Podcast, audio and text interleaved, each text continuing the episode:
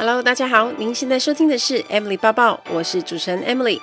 在 Emily 抱抱的频道中，主要会绕着自我成长、工作、职涯、甘苦、世界文化与旅游时事等相关内容。今天的节目就开始喽，请让我带着你的思绪一起飞翔吧。Hello，大家好，欢迎收听 Emily 抱抱，我是主持人 Emily。这个礼拜我们又有访谈节目可以听了。因为上周我受邀到 Podcast 节目《女力新生》，你问女力答这个单元，我们做了一个小时的 Live Podcast 在 IG 上。那我们当天也有回复粉丝的问题。那这次呢，我们主要聊的是有关于在工作跟生活之间怎么区分出界限。那我怎么保持生活的仪式感跟热情，尤其是在这么忙碌的工作下。而且我还有谈到最近在忙新书的事。那新书的书名叫做《比泪水更美的是重新开始的勇气与自信》。在节目里头，我有特别提到有一个章节是我最喜欢的，因为在飞机上飞了十年，所以有碰过很多大大小小的事情，有一些突发事件，有开心的，有温馨的，也有令人难忘的。那相信也会对很多朋友有一些启发。那主持人也有问我怎么开始定位自己的自媒体形象，尤其是我已经经营了七年多，还有 Podcast 节目是怎么发想灵感的呢？怎么什么都好像可以谈呢？那今天的节目非常的精彩，大家赶快去听吧。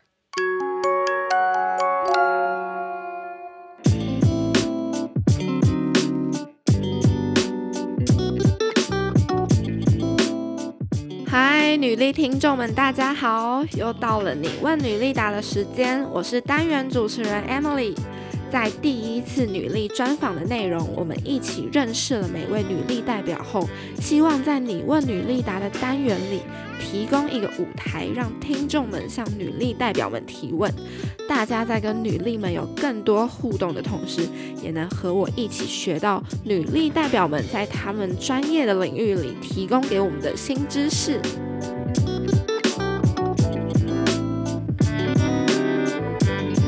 今天是你问女力答的第十集，时间真的过得好快哦！从我主持的第一集开始，已经和不同领域的女力代表们录制了各式各样的内容。站在现在的角度往回看，还是觉得这一路走来非常的不可思议。当然，最要感谢的就是我们的当家主持人 Anne，她一直以来对我的信任，还有一直有在 follow 你问女力答单元的听众们。好啦，那我们就马上进入今天的正题。第十集这个重要的里程碑，我们邀请到专访第四十八集空姐抱抱的 Emily。在航空业已经相当资深的 Emily，现在更全职经营着她丰富的自媒体内容。她分享在航空业的酸甜苦辣和对生活周遭的观察。而我也必须跟大家分享，我去年大学刚毕业的时候，也曾经考过空服员。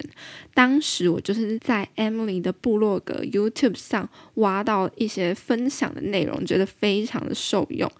当时我就觉得他是一位台风稳健又很有自信的 role model，所以今天我也非常荣幸能够邀请到我自己非常崇拜的 Emily 回来节目和我们聊聊，她是如何达到工作与生活平衡，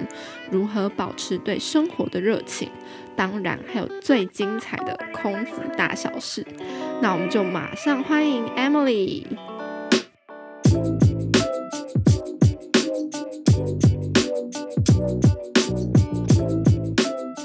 朋友，大家好，我是 Emily，很开心今天可以来上你问女力答的节目。那今天呢，我会跟 Emily 一起聊三个主题，第一个就是生活工作的平衡，然后第二个是如何在生活持续找到热情，以及第三个也是我们听众最喜欢听 Emily 解答有关于。航空业的大大小小的疑问，那今天在直播的过程中呢，如果你有任何想要问 Emily 的问题的话，都欢迎在下面直播的留言处留言给她，我们也会在节目的最后解答。那今天一开始一样是由我主持人的提问，然后接下来呢，节目的下半场就会是之前我们在 IG 上先搜集过的听众提问。好。那我们就话不多说，马上开始喽。Emily 准备好了吗？好哦，好。Emily 超冷静的。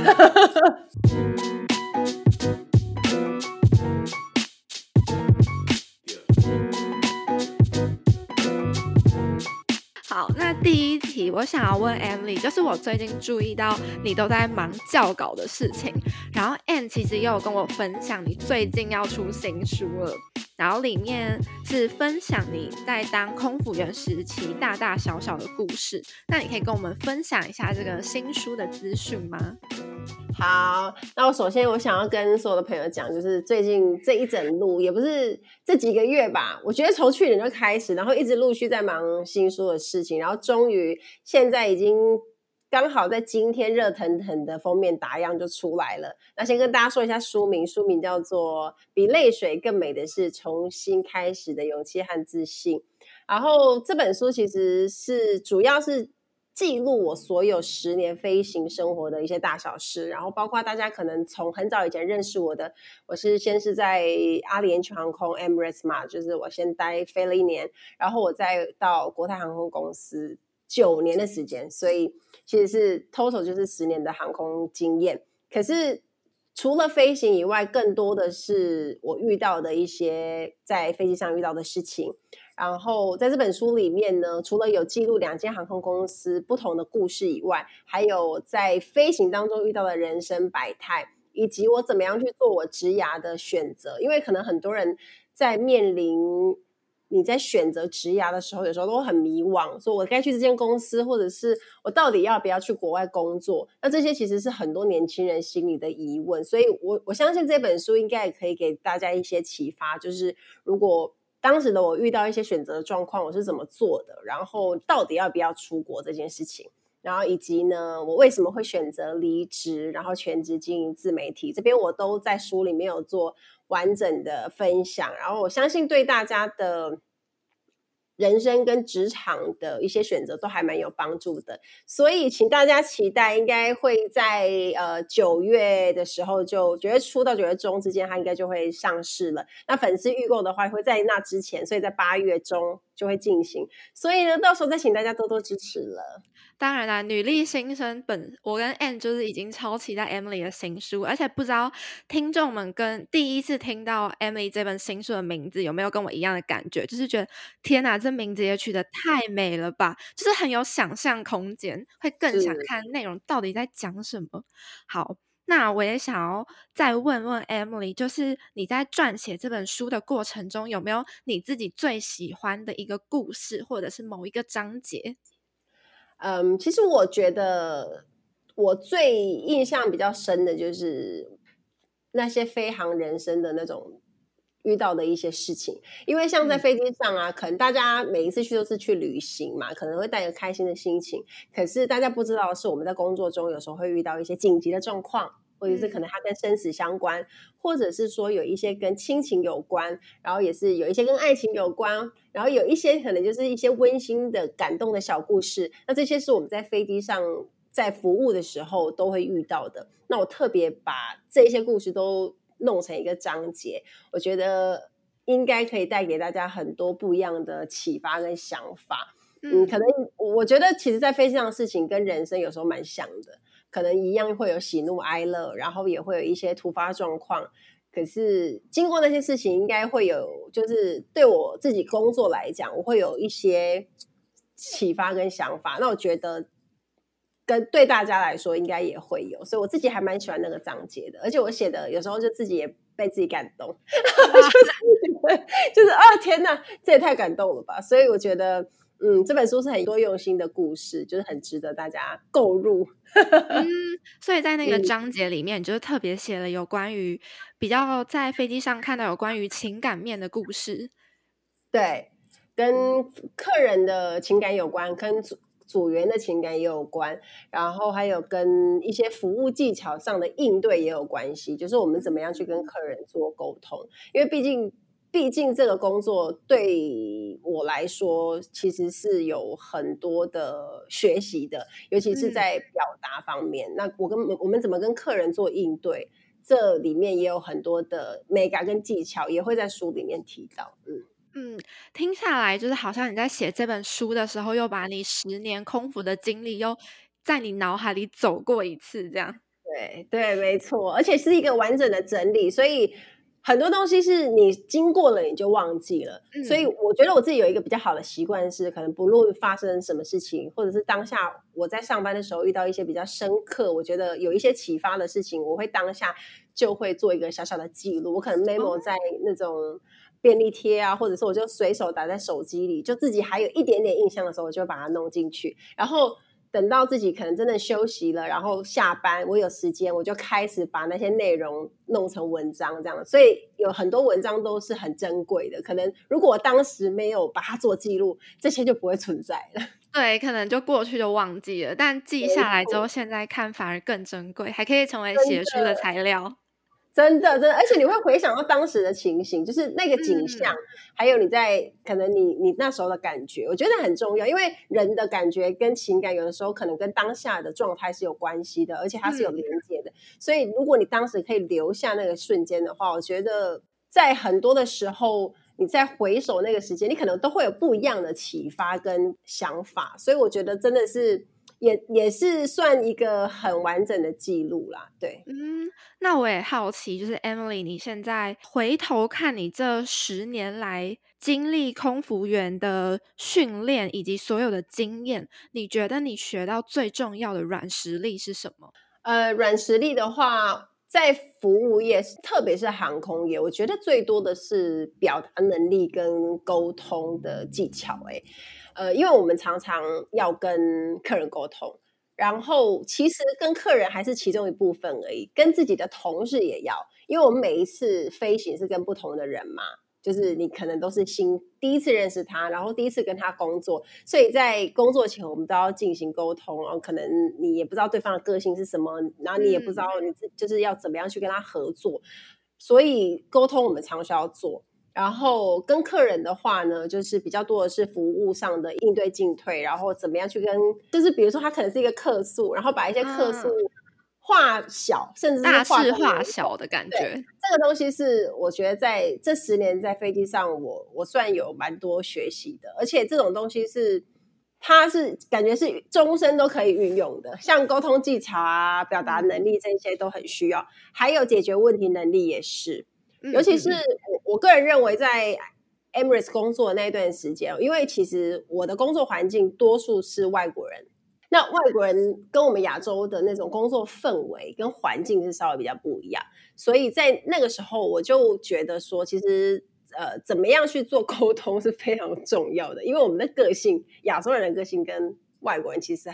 很不一样的，尤其是面对工作的时候，所以呃。在那个时候，我就学到蛮多沟通的技巧啊，该怎么样勇敢说不要啊，或者是说你该怎么样去真实表达你自己的想法。我觉得这对很多亚洲人来讲是比较难的。我因为我们可能从小受的教育是哦，你要乖乖的啊，老师说什么就是都乖乖的听，然后说好好，我懂了。可是只要老师问说有没有问题，没有人敢举。可是事实上有一大堆问题。对，我完全同意。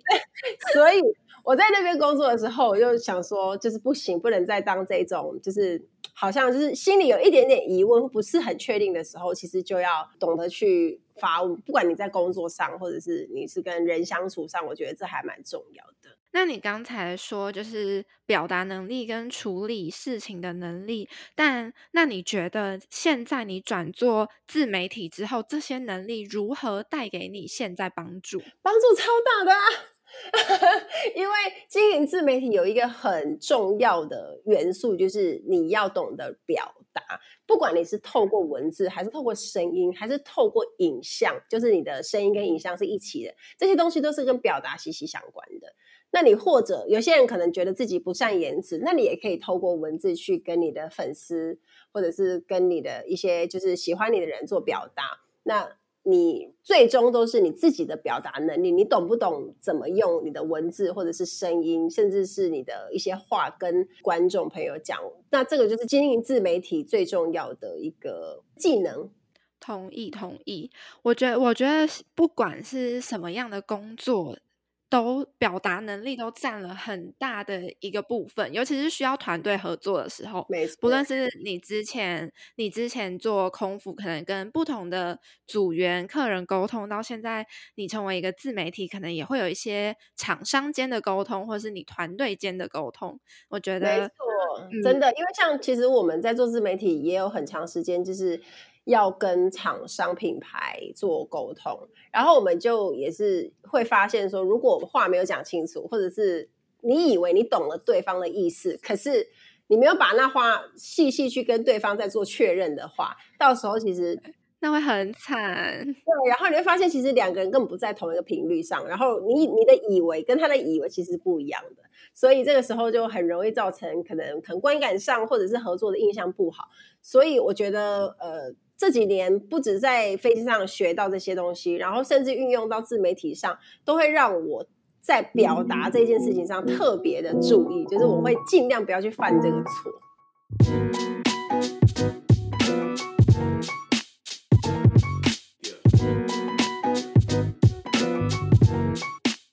下一题我想要问 Emily，就是关于也是跟你经营自媒体有关。嗯，就是我觉得我在看你自己的自媒体的内容的时候，我觉得非常佩服的是，真的透过文字、透过影像，就知道你的表达能力是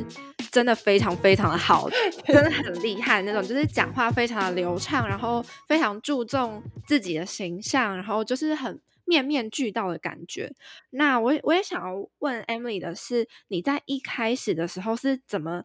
定位自己的自媒体形象？就是你要、嗯、你是怎么决定你要走什么主题，或是呃分享什么题目？我一开始怎么样去定位，跟我的粉丝团的名字其实是很有关系的，因为我的粉丝团叫空姐抱抱嘛。那抱抱这两个字，其实一开始我赋予它的一个意义是跟报道一样，它就是像一个杂志社，或者是它是像一个报纸，它在跟大家说一些资讯。嗯，所以我那时候才取了这个报报名字，而且大家不要想说，哎，报报这两个字听起来很容易，我想超久的，有也有很多的含义啊。那个那个报又是报纸，然后又是报你栽的那种感觉，哎，它是不是很亲切？Got it？对，我那时候是是有这样想，然后呃，又又在想说怎么样让自己的定位很清楚，所以我我希望大家可以在我的平台里面得到一些资讯，因为我最早是。发一些航空的招考资讯嘛，就是最新的航空招考资讯。然后这个东西是大家最先认识我的。然后那个时候我刚开的时候也算是航空业大兴盛的时期，所以招考非常的多。然后后来我自己再加了呃工作的职场甘苦，这也是其中的第二个部分我会放的。那第三个部分呢，就是一些我生活的，比如说有关呃，我怎么吃喝玩乐那些事情，是我个人的，就让大家更了解我的。那第四个部分就是我我在谈是有关语言学习或者是自我成长方面的议题。那这个也是。你们现在可以在 Podcast 或者是在粉丝团很常看到的。那主要这几个部分都是我自己一开始设定我的粉丝团要放的东西。我从那个时候开始到现在的每一天都是每天更新嘛，然后就是绕着这几个主题去放。所以大家如果是长期追求追踪我的粉丝，你们就一定会发现到我的东西其实它是有一些逻辑的，就是应该说就是哎。有时候会出现这个，有时候会出现这个，那可是它都是经过我去分类的，所以我是很清楚知道我到底是要放哪些文章跟跟东西，所以不会混乱，而且也会让自己每天都有素材可以放。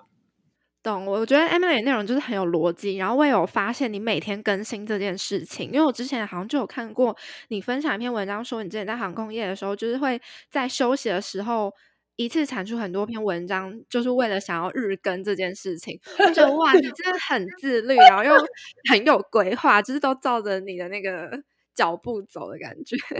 因为其实如果有时候我们的工作时间比较不一定，所以如果有时候有灵感，我就会让自己赶快。疯狂的进入产出的模式，然后如果一旦写文章进入心流，就会莫名其妙就哇写了好几个小时，然后写了这么多篇，太好了，那你就可以留着那个存档，然后慢慢发，这样完全可以理解。那我又想要再问 Emily 更深入是，那你是怎么发想每一集，不论是 YouTube 影片或是 Podcast 节目的灵感？因为你的话题从就是很生活化，约会 AA 制到一些分享的。比如说气质爆棚法，其实你分享的内容其实真的很广。我就是想知道你是这些 idea 是从哪里来的？之前也在讨论说，就是 Podcast 的节目内容其实是我觉得很烧脑的一个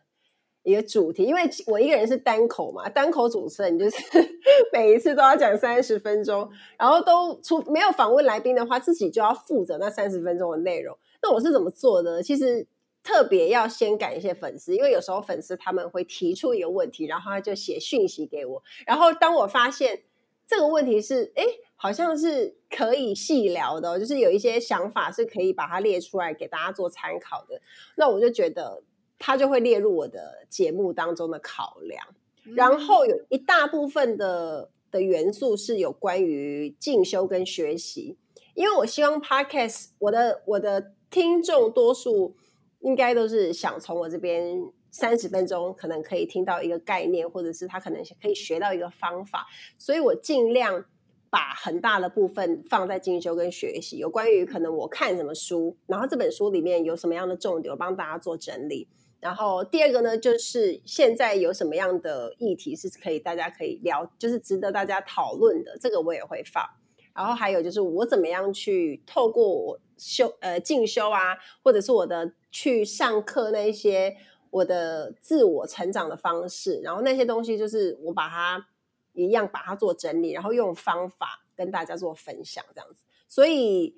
如果你从我们我已经做了一年了嘛，从去年的七月十八号开始到今年，就是 Podcast 节目已经整整一年。我有很多的主题，嗯、大家可以发现到它其实是蛮多元的，就是就像你刚刚提到的，它可能还有关啊、呃、有关感情的，可是它也会有一些生活的，甚至是一些比如说呃跟时事相关的。那这些都是我一开始在设定节目的走向的时候，其实我就想好了，就是我会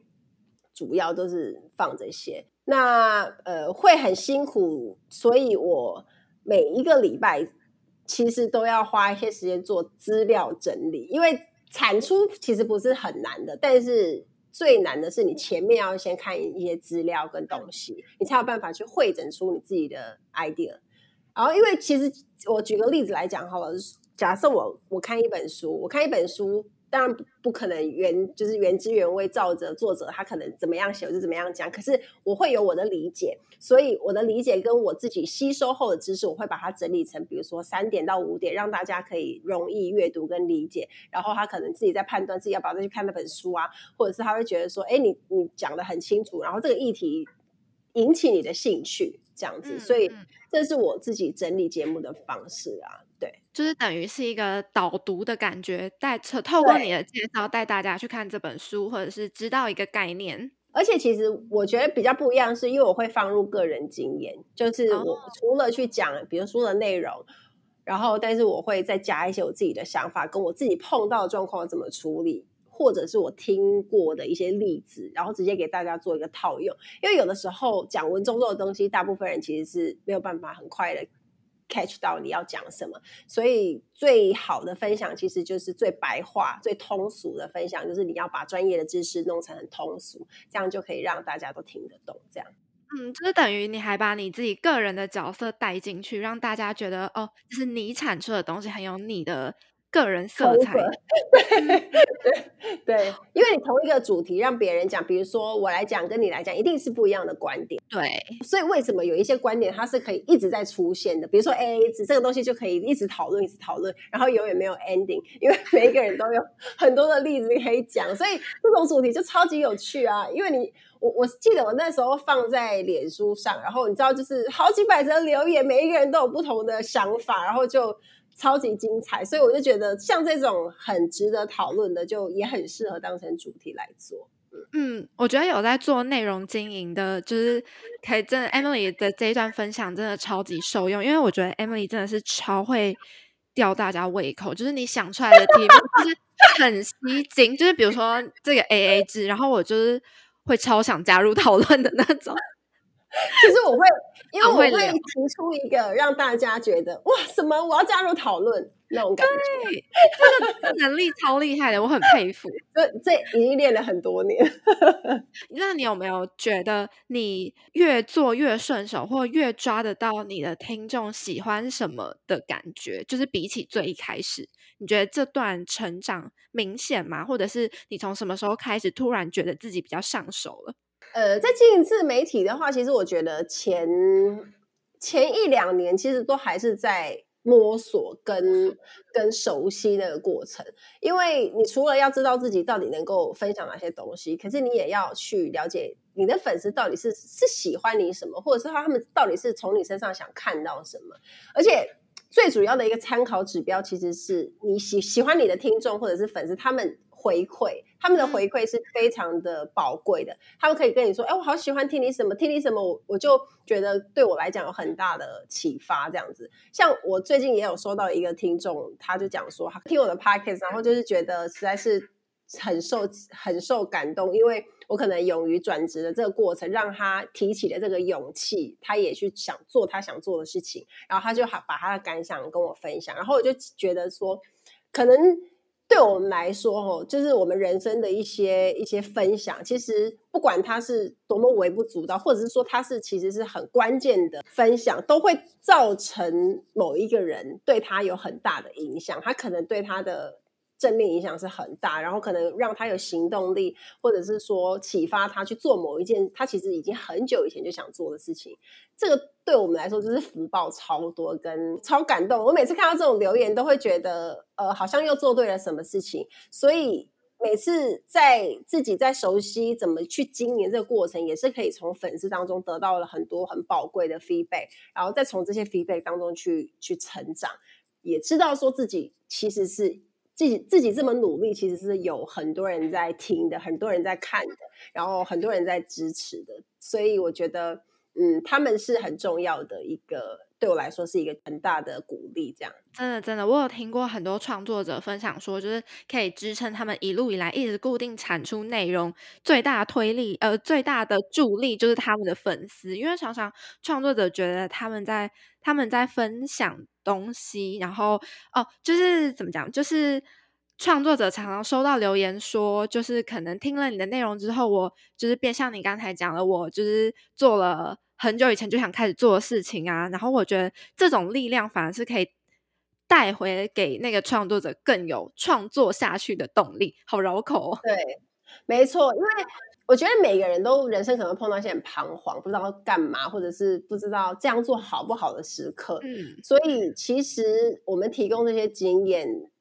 就是可以帮助大家，因为自媒体其实它就是一个分享。如果你乐于分享，跟人家讲你碰到的事情，或者是你你建议的方法，对某一些人他都一定是会有帮助的。而且你永远也不知道，你可能因为这个举动去帮助了一个可能他觉得真的是很低潮的人，或者他真的是需要很多帮助跟鼓励的人。那这个对我来说，其实都是非常的有成就感。嗯，所以 Emily，你自己私底下也是一个很乐于分享的人吗？就是很喜欢跟朋友说，我今天去吃了什么餐厅啊，或者跟家人分享我今天做了什么事情啊。就你原本就是这样个性的人吗？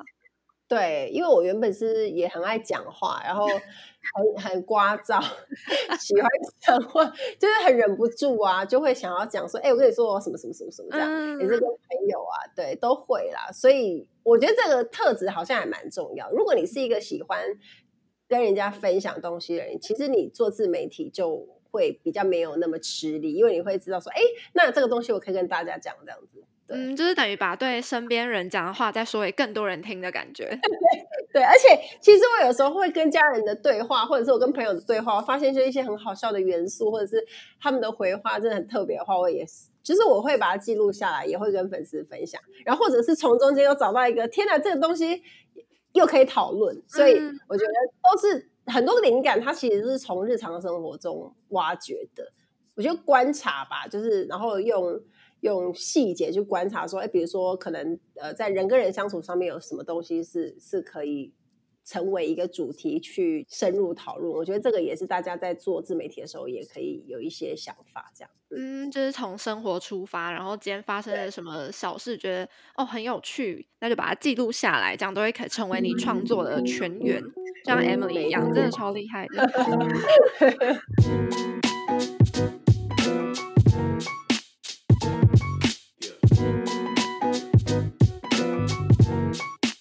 接下来呢，我想要问 Emily，就是你开始自媒体的身份之后，你会不会很难区分工作跟生活之间的界限？一开始会耶，尤其是前三四年，我几乎是混在一起。嗯，因为那个时候非常的忙碌。我我那时候一边在飞，等于我每一个月都至少半个月要飞，然后我不管飞不飞，我就是要更新，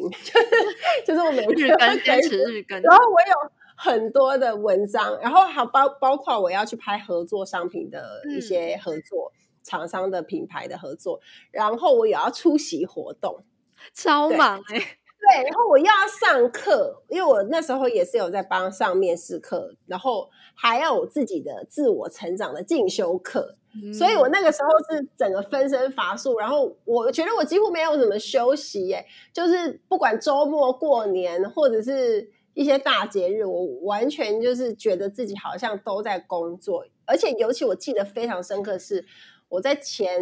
几年，就是前几年的经营，然后很多人就是成长很快嘛，所以我也非常有成就感，我就冲的很快。我每一天晚上的晚餐几乎都是十点过后才吃，哇！因为我就是因为我都是九点多到十点我会发文嘛，那我那发完才吃得下，是不是？对，我就要发文完之后，然后 check 说哦，部落格没问题了，然后什么什么没问题，有没有什么错字呢？什么什么的，然后。完了之后，我才会去吃饭，所以那个时间我觉得现在回想起来真的是超级累，然后睡觉也是很晚睡，因为可能又有一些东西要整理，所以那个时候我的生活跟工作完全是混到，我觉得天哪，好像都没有休息。直到后来，可能呃，我觉得是大概第五年之后，我觉得我就可以做比较清楚的区分，就是我我会限制自己的工作时间，就是本来。就跟上班上班族一样，可能他们是从八点八点九点到五点六点这样。那我给自己的 range 很好一点，我可能就到比如说到八点九点，就是晚一点，这样子至少就是我可以知道说，我今天也是像上班族一样上班，然后我还是有晚上几个小时的时间是可以 free 的，就是做我自己想做的时候，可以追剧，我可以看电视什么的。对，然后假日的时候，我就逼自己尽量不去碰工作的事情，嗯、就做一个做一个比较清楚的区分，这样你才会觉得说，哎，我真的有充电，有休息，然后该做事的也有做事，这样子。不然的话，你你会一直觉得好像就是有做不完的事情这样子。所以我觉得工作效率在区分。这两块其实是非常重要的，就是虽然我们是自媒体，就是有点像是自己当自己的老板，但是你要有那个自律跟规律，就是你要知道说，哦，比如今天我一定要完成的事情有什么，那我就要做一个做一个就是区分，就哎，早上我一定要做这些事情，下午一定要做这些事情，因为我有工作表，所以我可以对照着什么事情做好，我就一个 tick，所以就知道说我还有什么事情没做。对，所以就可以非常清楚的知道说，我今天是不是有效的运用一个时间，还是今天是整个就是很没生产力，也是算一个很大的成长吧。因为在时间规划方面，我觉得不仅是对自媒体的人，对所有的人来说，它其实都是很重要的。因为很多人可能斜杠，或者是你可能有兼职的工作，当你发现你自己的生活跟工作已经是都没有办法分开了的话。那就是一个警讯，就是你一定要去做好切分，人不能一直工作的，他就是还是要有一些休息一个时间，然后有一些生活，然后让你有更多的创作的灵感，这个很重要。嗯，但听你刚才讲，就是之呃大概五年前你工作跟生活混在一起，然后冲刺型的时候，其实听起来你是不是其实很乐在其中？我是喜欢，是有成就感，可是我后来发现这样不行，因为你会。有很多的生活体验你会减少，可是那个东西其实是对创作者来讲是很重要。你还是要去休息，你还是要去休假旅行。因为我连旅行都是还挂很多心思在上面的。就是我，比如说我现在出去去欧洲去巴黎旅行好了，可是我我我会一直想着我这边要拍什么，我那边要拍什么，然后。我我这个影片要怎么做？然后先拍哪里，再拍哪里，所以就会有很多的。这样子都还在想工作。那你等于说，我现在要工，就是我现在在这间店逛街，可是你的心是在想说，哎，那等一下哪边要拍，就是有点太辛苦了。我觉得这样子，你没有办法充分得到那些充电。所以我觉得后来你还是要给自己一个一个休息的时间。当然不是说你旅行的时候不能拍，你不能拍。影片或者是不能录影，可以，可是不要有那么大的压力，跟不要有那么多的，就是更新，或者是你为了要产出一个作品的那种压力，因为那是你旅行的时间，你可以用来收集素材，就是 enjoy 你在玩乐当中，嗯、然后去多一点的生活体验这样子。懂，所以那个你工作跟生活混在一起，到你开始培养自己工作效率的界限，就是你发现你已经没有办法好好享受生活嘛，就是你满脑子都在想工作，所以才让你有对，然后太累了，而且太累了，真的太累，因为我还因此就是在国外，就是因此免疫力低下，然后我就呃荨麻疹啊，好几次在，有一次在巴黎，有一次在米兰。这个我也有分享在我的书里面，就是印象超级深刻，就是挂急诊到不，因为整全身都是都是荨麻疹，因为我真的是太太累，然后没有好好休息，然后我又去飞上班。哦天哪，所以超可怕，对，很可怕，而且我又有点感冒，所以那个时候其实是真的是觉得说好好悲惨，而且你人在国外生病的时候，你会觉得说天哪，就是特别可怜，对，很可怜。所以你就想说，哎，干嘛干嘛这么忙？而且有的时候你自己，嗯，不管你有没有遇到低潮期，或者是大家是不是喜欢你的分享的时候，你你都会觉得你投入这么多在工作上，那姑且不论成就感是怎么样，可是其实你会觉得自己是太累的，就是太太过疲惫的。那这样子的状况，其实你也没有办法有太多很正面跟很有，就是很有能量的产出。所以后来我我发觉这一点是。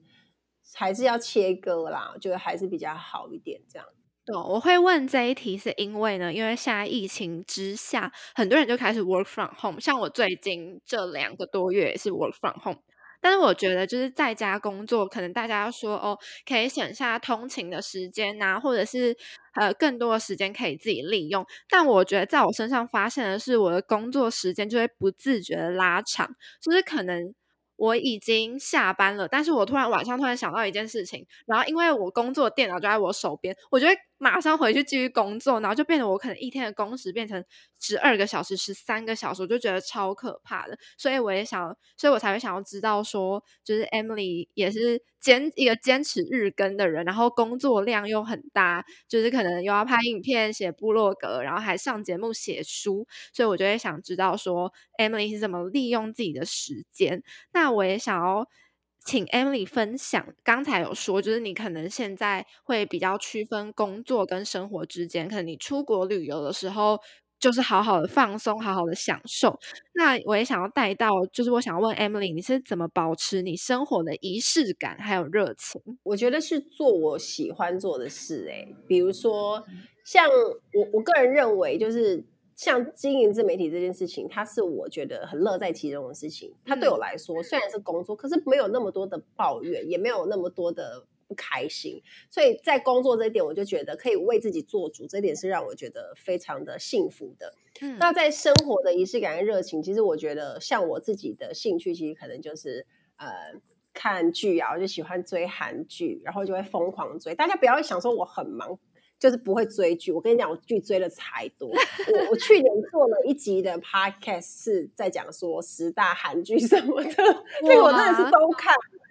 所以我会去抓那个时间，说，哎，该追剧的时间，我还是会像一般人一样疯狂追很多我喜欢的剧。然后，比如说像我，我自己也很喜欢唱歌，然后我我最近也在，我最近才刚开始上那个歌唱的课，我觉得很很有趣。然后。然后像这些课程都是我自己主动去找找找老师学的，然后还有我前一阵子也在上戏剧课，这些都是我不是跟我正职相关，可是它是衍生出来的额外的一些兴趣。然后那那些好玩的东西，好像看似它是上课，可是它其实是可以帮我分走很多的压力，然后它可以带给我一些新的一些一些那种动力，然后你会觉得更有面对工作的时候更有热情。所以我会利用一些不一样的兴趣，然后多元的尝试，让自己的生活变得很充实，然后也会相对其实来说也会比以前更放松。听起来 Emily 是一个非常勇于尝试，然后就是停不下来，想要一直学新东西的人，是吗？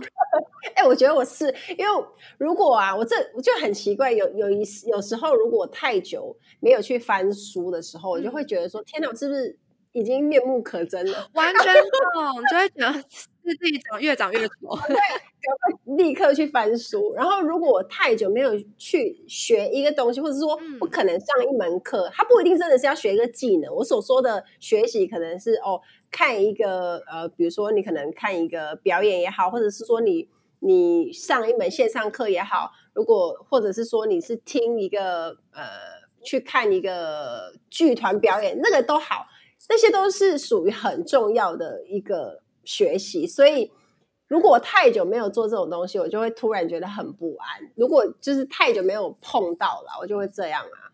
懂，可以理解。这，就是你一直保持进步跟保持生活热情的方式，就是让自己不断的学习新事物。停下来会令令人觉得害怕。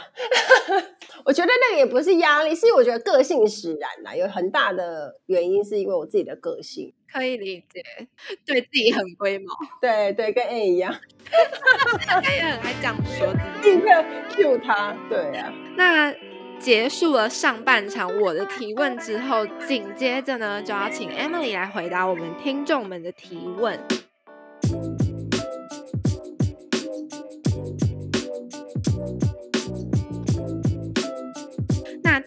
有听众问说，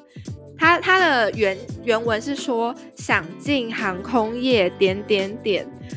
我想了一下，我觉得他或许是想要问说，如果他想要进航空业，但现在时机点不对的话怎么办？可能因为疫情没有招考啦之类的。我相信这也是很多人的问题，因为今年，比如说今年真的是从去年开始到今年的应届毕业生啊，还有一些。想转职的人都应该头很痛吧，因为刚好遇到这个 timing，非常的萧条。然后旅游业也是，那可以怎么做呢？其实我觉得大家，你不能改变的事情，跟你不能控制的事情，其实就不要担心了，因为这个大环境不是我们可以控制。可是你可以做的事情是控制你自己，比如说你可以从。你因为你的目标是想要进航空业，所以你可以从现在就开始准备，因为你不知道下次机会什么时候会来嘛，所以你自己做好自己的准备是很重要的。你可以去考你的多一成绩，然后英文不好你就加强英文绘画。然后再来就是你去找寻资讯，就是你比如说你喜想要进哪间航空公司啊，你要考地勤还是空服，你都有很多的资讯可以找。如果你不知道哪里找，就是我的部落格里面有很多资源所在。对，这里就是有很多的资讯。我我觉得像你想要进，每次都是增多粥少的工作，你就一定要做足准备。有的时候考试就是本来就是这样子，你没有办法说哎。碰运气，我去一下子，哎，这样随便考就考上。当然会有这种人，可是多数的人其实他还是有一些心思去准备的，连我自己都是。所以建议大家可以保持正面思考，然后把自己准备好，看自己哪一个部分的能力是缺少的，然后去补强它。这个是我觉得大家现在可以控制的，也是你可以做的事情。那不要去担心大环境。那如果大家听到，这一些话可能会想说，可是比如说，要是两三年后，就是我就变老啦，啊，怎么办？我年纪大，是不是就不能不能加入航空业？那我在这边还是要跟大家讲说，其实如果你是三十几岁要考航空业，其实都还是很 OK 的。嗯，所以不要想说，我现在二十五、二十六，是不是年纪很大了？是不是不行了？这样，我每次看到这种讯息，我都快昏倒。我想说啊，你二十五、二十六哎，然后说的很像四十五、四十六。我也在想说，你是要刺激我嘛？就是明明就很年轻，所以大家能够担心的东西，其实是放错重点了。就是你应该是要好好的做好，做足自己的准备。然后，假设真的有机会来，它也是一个很临时的，谁知道？说不定。说不定，比如说明年就有一些一些地形的招考，也不一定。所以大家可以还是要持续注意资讯啊。当然有第一手的资讯，我也会尽快的跟大家分享。嗯，换个角度想，就是想要加入航，现在想要加入航空业的听众们，反而有更多的时间可以做足准备。然后可能疫情一结束之后，就是航空招考就蹦蹦蹦蹦全部都跑出来，然后那时候的机会又会突然变很多。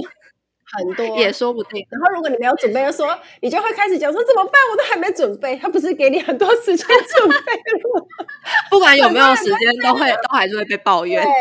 对，对，没错。好，那希望这位听众听完 Emily 讲完之后，可以调整自己的心态，或者是找到现在生活的重心，然后可能不要太把太把现在没办法考试、没办法招考进入航空业这件事情放得太重，反而可以去是寻找其他可能吗？或者是做足未来的准备？呃，因为你可能也会有其他想做的事情，那你也可以从从现在开始去累积服务业方面的能力呀、啊嗯，也可以，你也可以做餐饮业，可以做饭店业。如果你的兴趣是跟人沟通啊，跟人。相处啊，就是你喜欢服务这个过程的话，你可以先去尝试看看，因为有些人去 尝试之后，说明是哎，其实我没有那么喜欢，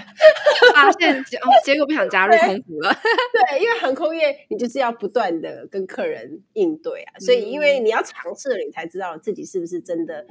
以为自己有就是那么喜欢这样子。同意，同意。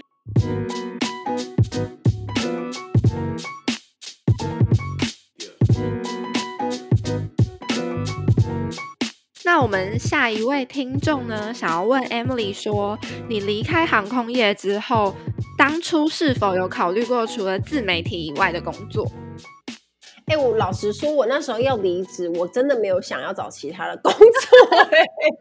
我因为我就是为了要为自己工作，所以我我就没有去考虑说我要加入别家公司。因为做自媒体工作，以前在航空业，所以会有一些些限制，跟很多事情是不能做的。嗯、所以离职之后，就比较大的自由，去可以控制自己想分享什么啊，然后你想要讲什么东西。我我非常喜欢这种自由的工作形态。所以如果再去找一间公司的话，好像又是一个另外一个责任呐、啊。当然不是说不是说不能做自媒体，而是我就没有办法全心全意投入在我。想做的事情上，嗯，那我现在的模式走了大概半年多，超过从离职到现在，我觉得也还不错，就是也是在摸索中慢慢找到自己的方法，这样子，因为才算是全职自己当自己的老板嘛，所以接案子啊，工作，所以要学的东西还有很多，也也希望未来也有机会，真的是做一个自己的品牌，然后。卖一个卖一些自己喜欢的东西，这是我自己未来的一个目标。嗯、所以你当初就是离职的时候，反而是很兴奋吗？就是终于可以不用再看人家脸色，然后可以终于可以当自己的老板了。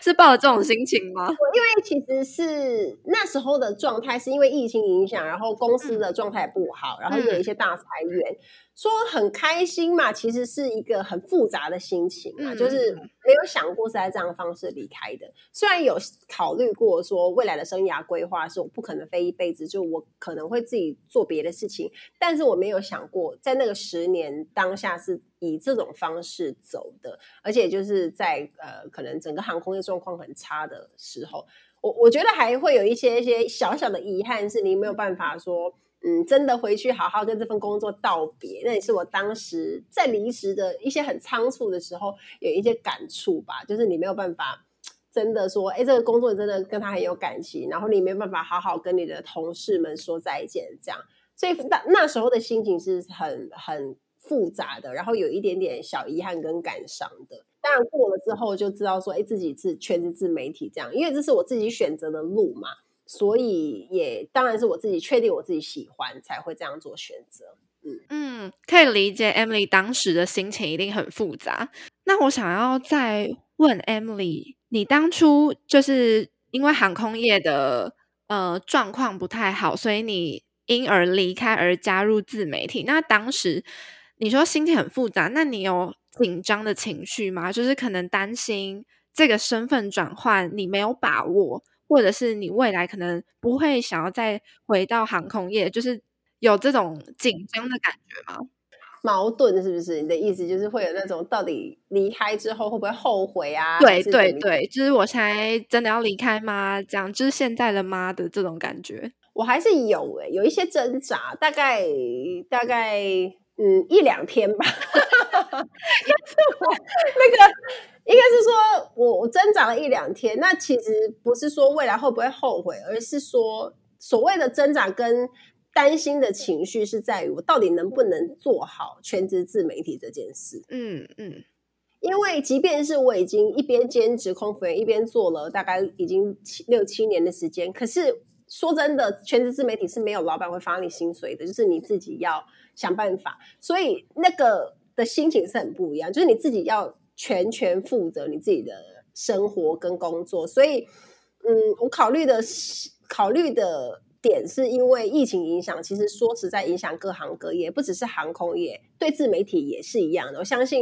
相信大家应该都有在做自媒体，一定会有这些感触，就是你 case 会变少，然后你案子会会变少，那你的收入就会相对变少。我那时候考虑的是这些东西，我能不能去撑过这个压力，然后能不能说真的有把握做好？那我那时候一两天都在想这个问题。可是至于离开要不要回去这件事，我倒是没想过，因为我也觉得我已经飞够了，大概体验也做到很足了。对，所以我就没有想过要回回去当空服员这件事情。嗯，对，因为它是人生的体验嘛。而且十年的时间其实是很长的，所以我觉得也也够了，然后也带给我很多不一样的生活，所以对我来说比较挣扎的点，反而会是在全职做自媒体这件事。嗯，虽然你说挣扎，但最后你还是就是决定冲了。对，没错，因为我我我喜欢，就是我跟大家分享说，我很喜欢的一句话，就是预测未来最好的方式就是创造它。哦、所以，嗯。与其担心，你不如去投入所有的心力去创造你想要的未来，就是你看得到的那个结果跟成果，然后你就往那边走。我觉得那个反而是比担心来的更实际、更有用。嗯，很喜欢 Emily 这段分享，很很有很有力量。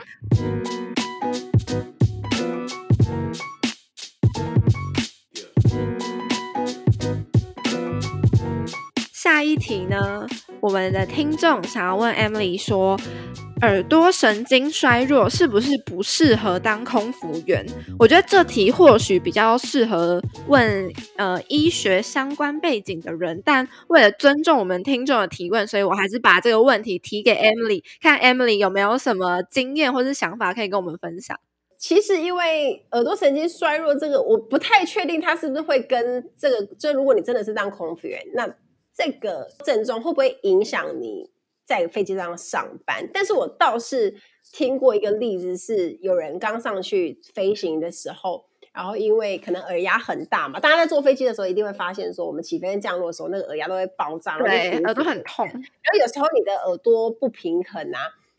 那时候就有有认识的朋友，他是那时候刚上线，然后好几次都这样，然后头晕，然后不太能工作，然后因此而被飞机上的学姐还被被骂，就想说你到底干嘛？你到底上来干嘛的？你不是上来工作，你怎么在上面就是很不舒服这样子？可是其实因为可能刚飞，然后也不太清楚说哦，原来在飞机上工作是这样的形态这样子，所以呃，我会我会建议啦，如果你有这方面的问题，你可能可能可以。去询问一下医生，或者是说问说这个工作会不会对你不适合这样。但是因为我那朋友后来他是觉得说，呃几几趟之后就顺利了，就是已经就会习惯那种感觉，哦、所以你可以当成参考这样子。好的，谢谢 Emily 的解答，希望有帮助到这位听众。那我们我们已经回答了今天所有问题，那我们还有一点点时间，那我想要邀请 Emily 最后跟听众们分享你人生的下一步。有什么目标或是计划吗？呃，因为我在之前在参加《谁与争锋》这个节目的时候，其实我就帮自己讲出了那个心愿，就是我希望有机会可以成为国际网红。哦、那所谓的国际网红是可能我在做的事情，可能不管呃，可能是表演，可能是演讲，它有机会去扩散到世界。不同的地方，然后去影响到更多的人，这是我的一个目标吧，也希望可以往那个目标前进。这样，然后呃，全职自媒体这件事情，它其实是一个一个契机，然后让我找到其实人生有更多的可能性，跟其实不设限这件事情是很重要的。嗯嗯嗯。所以在这边，我也想要跟所有的朋友分享说，就是不设限，你才能耀眼无限。不要以为自己好像做不到，或者是说那些事情是你很想做，但是你又不敢做。我会建议就是你去尝试去做，就跟我们这次那些奥运的那些国手一样，你可以看到他在场上是很困难，可是他是很努力，很。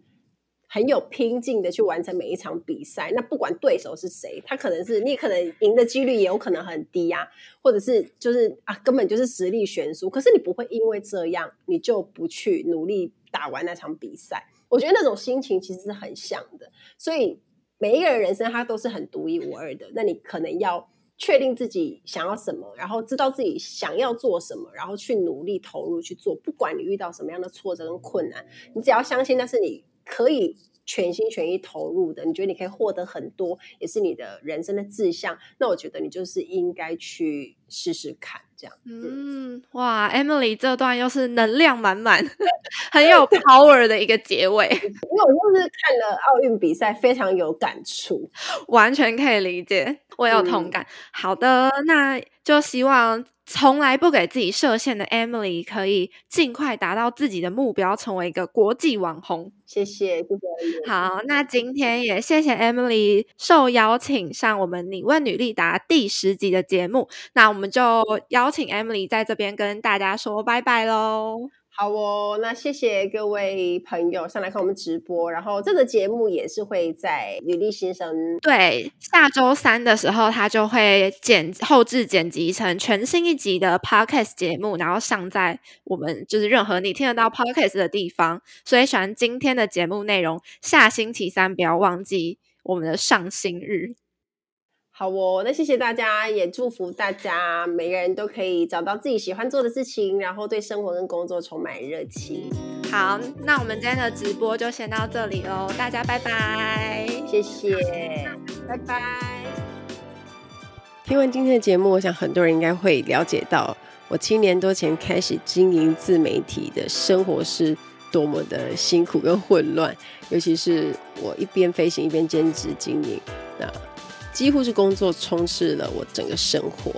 不过我也很感谢过去努力的自己，因为有那些经验，我才有学习，我知道该怎么样把生活跟工作做区分跟规划，也让我后来的时间管理变得越来越好。我觉得这也是对大家来说是很好的主题，